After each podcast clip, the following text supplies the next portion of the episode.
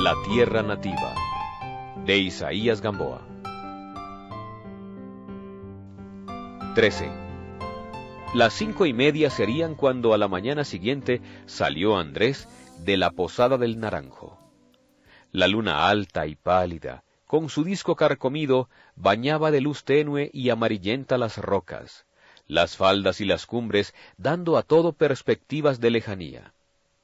Sobre el granito del camino resonaban las herraduras del caballo, a paso largo por las revueltas peñascosas donde todavía hay altos voladeros. A medida que avanzaba Andrés, veía emblanquecerse el cielo y palidecer las estrellas con debilísimos fulgores. Un céfiro delicioso le producía en la piel sensaciones de besos. Los grillos despertaban entre la hierba un pajarito madrugador fue el primero que moduló un trino en su árbol, con lo cual todos los demás se alborotaron y se pusieron a cantar. Borráronse por completo las estrellas y la luna se tornó blanca, como una gran concha de nácar. No era ya su luz la que hacía más visible los objetos, era el alba que sonreía al mundo, leve como una virgen que abandona su lecho, apartando las ligerísimas cortinas rosadas y azules. Una aurora del Cauca, con una estrella de plata en la frente. El corazón de Andrés entonó como las aves un himno de alabanza a esa belleza que volvía a ver, a ese cielo donde brillaba el alba de tan hermoso día después de la negra noche de la ausencia. Regocíjate, oh miserable ser atormentado por la duda, se decía a sí mismo. He aquí que llega una felicidad en que apenas te atrevías a creer.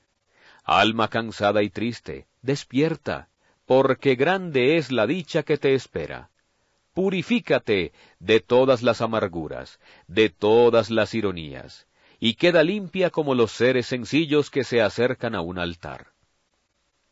Los pájaros cantaban en el bosque las neblinas ascendían flotantes como el humo del incienso. El sol iluminó las cimas de la cordillera. Ese día, remontando el curso del Dagua, atravesó Andrés los sitios más pintorescos del camino, entre casitas blancas, huertos, jardines y corrales, cuyas tapias y talanqueras festonan campanillas azules. Como la senda va por el fondo del valle angosto formado por la cuenca del río, siete veces hay que pasar sus raudales, cada vez menos impetuosos y de linfas más puras.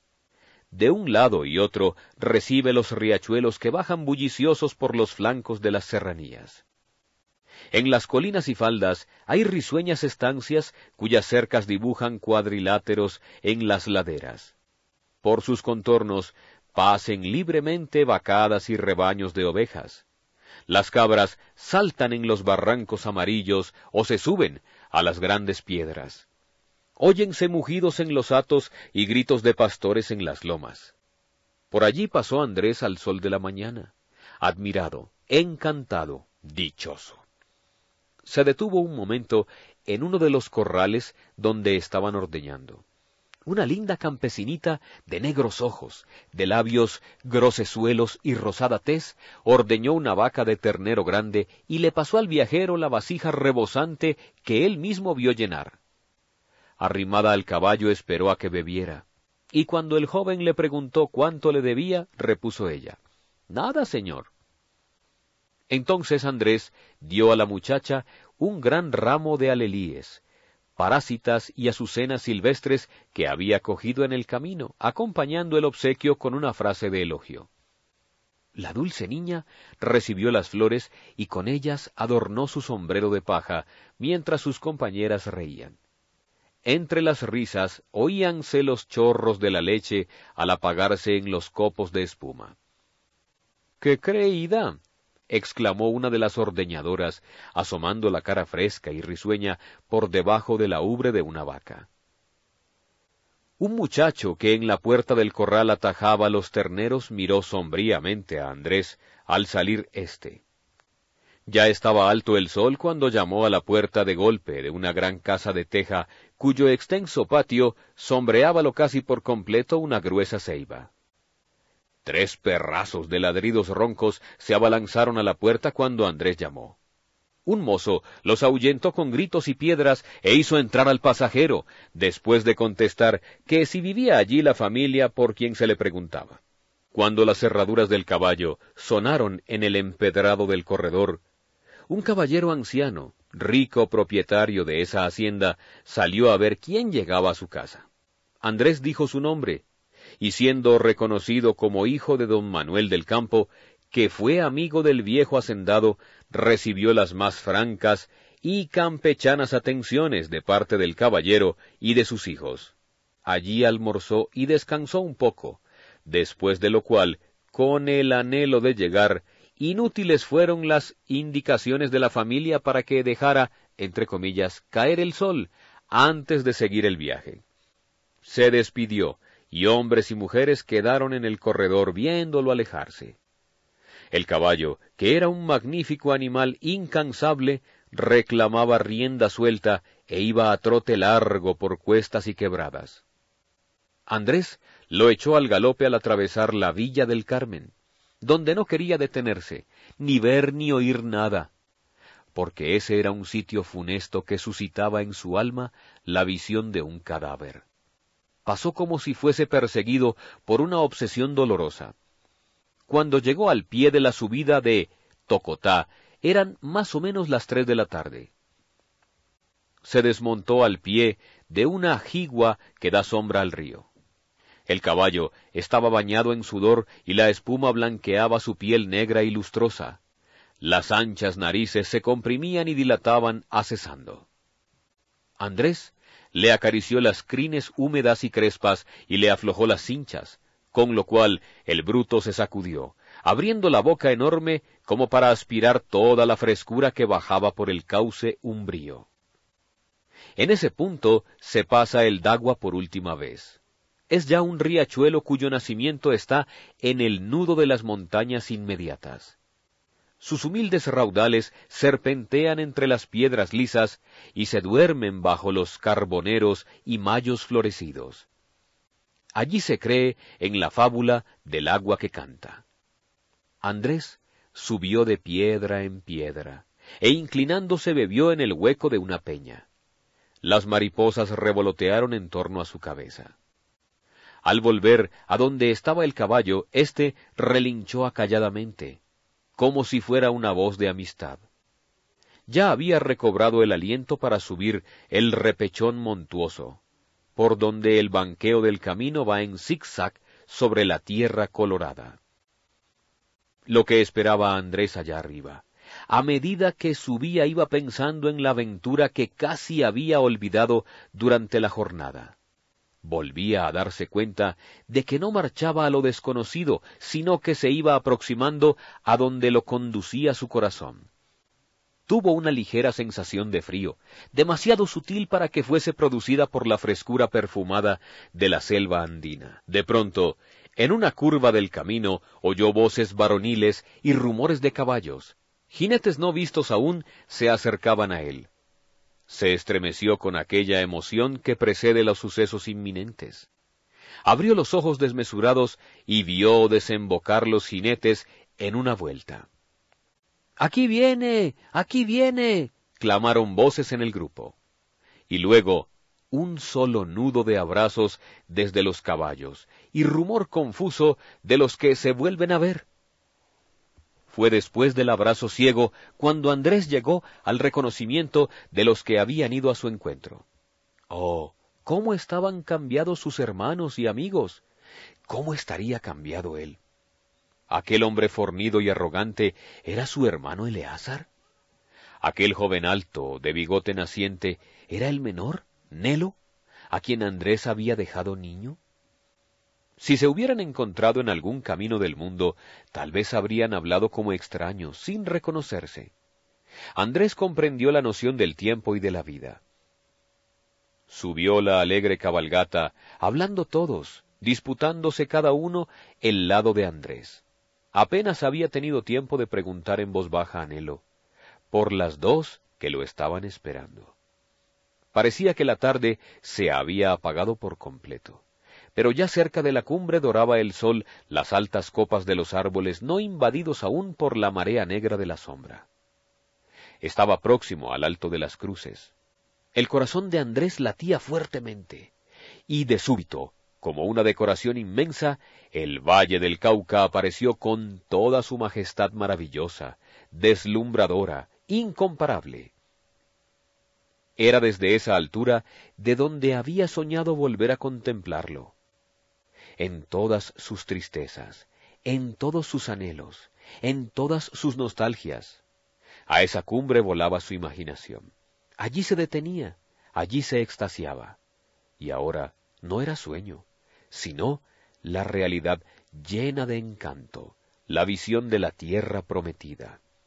Delante de sus ojos estaba el círculo infinito de verdor eterno, con sus azules ríos y su laguna de plata un horizonte cuyo límite se pierde en la bruma transparente, de donde sobresalen, tocando el cielo con sus cúpulas, las cimas altísimas de la cordillera, que a la luz del poniente resplandecen como pirámides de oro, y más alto que ellas, el nevado del Huila solitario, fúlgida mole de diamante. Aldeas dispersas en lejanas colinas iluminadas por el sol, en el flanco de una sierra la casa idealizada por el amor de María. Redondos oasis de bosquecillos oscuros en la pampa sin límites. Y sultana de ese paraíso, la ciudad querida, cálida y dichosa, la de los blancos campanarios y las verdes palmas. Andrés se había apeado del caballo para sentir bajo sus plantas el suelo nativo, mientras contemplaba tanta belleza. Luego fue su arrobamiento silencioso. Todos callaban. Por último, el joven escondió la frente en el pecho de Nelo y ahí lloró.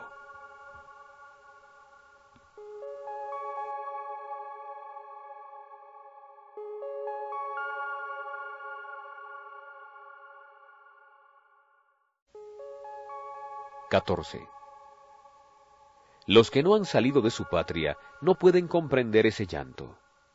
Los que no tienen en su frente la contracción de la nostalgia meditabunda y triste no saben ese arrobamiento sin palabras, que suspende el alma del que vuelve, a la vista de lo que dejó. No pueden explicarse por qué el proscrito suele llevar consigo un puñado de aquella tierra bendita, sin la cual se secaría como una flor sin savia.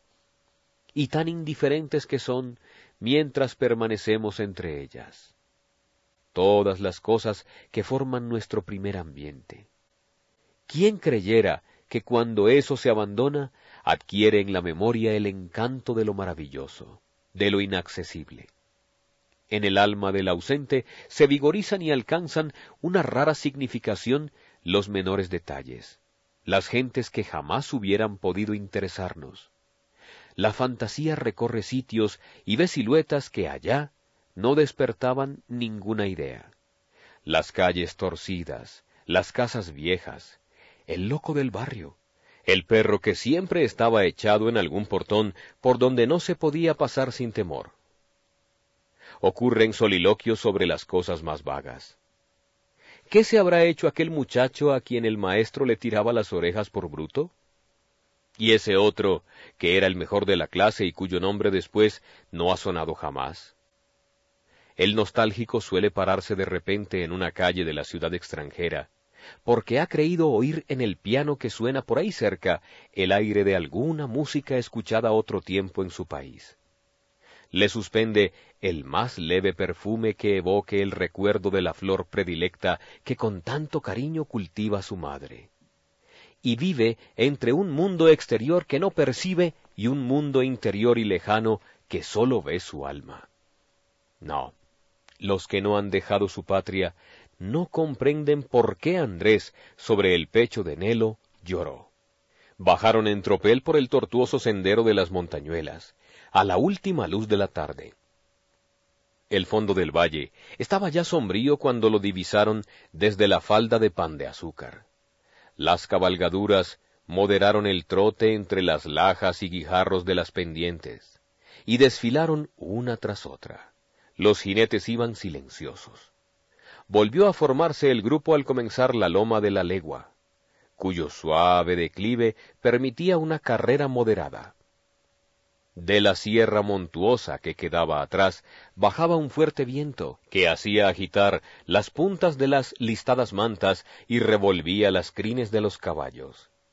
La angosta y larga loma se prolongaba entre los ríos Cali y Aguacatal, como una longitud al parecer interminable. Andrés descendía por la cuchilla, fijos los ojos en las eminencias que a occidente dominan la ciudad, hasta que distinguió en la falda del cerro de los cristales, medio oculta por la arboleda de la estancia, la casita blanca, donde pasó los más felices años de su niñez. Un sentimiento dulce, como el aroma de las flores campestres, embargó su corazón. Sus compañeros iban hablando en torno suyo, pero él callaba vio también con cariño la hermosa quinta de Santa Rita, allá abajo, en el fondo de la vega, con su amarilla techumbre en figura de T. Desde el patio, la familia R le hacía señas con los pañuelos. Se apagaba el crepúsculo y cerraba la noche cuando del filo de la loma empezaron a descender, faldeando. Apenas se distinguían las blancas torres entre los follajes de las palmeras. Estaba ya oscuro al pasar el río por el puente de Santa Rosa, y a todo el correr de los caballos entraban poco después en la ciudad, en el momento en que las campanas de San Francisco daban las siete, con aquellos alegres repiques que los caleños jamás olvidan en la ausencia. Al tropel de las cabalgaduras en las primeras calles salían a las puertas y ventanas las mujeres y muchachos del barrio, y de una a otra acera se decían, Es el joven del campo, con todos los que fueron a encontrarlo. Al doblar hacia la calle de su casa, Andrés lanzó su caballo como loco, adelante, penetró ciego al zaguán que estaba de par en par abierto y al desmontarse en el patio fue recibido por unos brazos cariñosos y por un anhelante grito. Andrés. Era su hermana Soledad, que lo condujo a una alcoba, donde una especie de sombra vestida de luto lo esperaba. Las personas que rumoreaban en la sala oyeron allá adentro. Madre, hijo mío,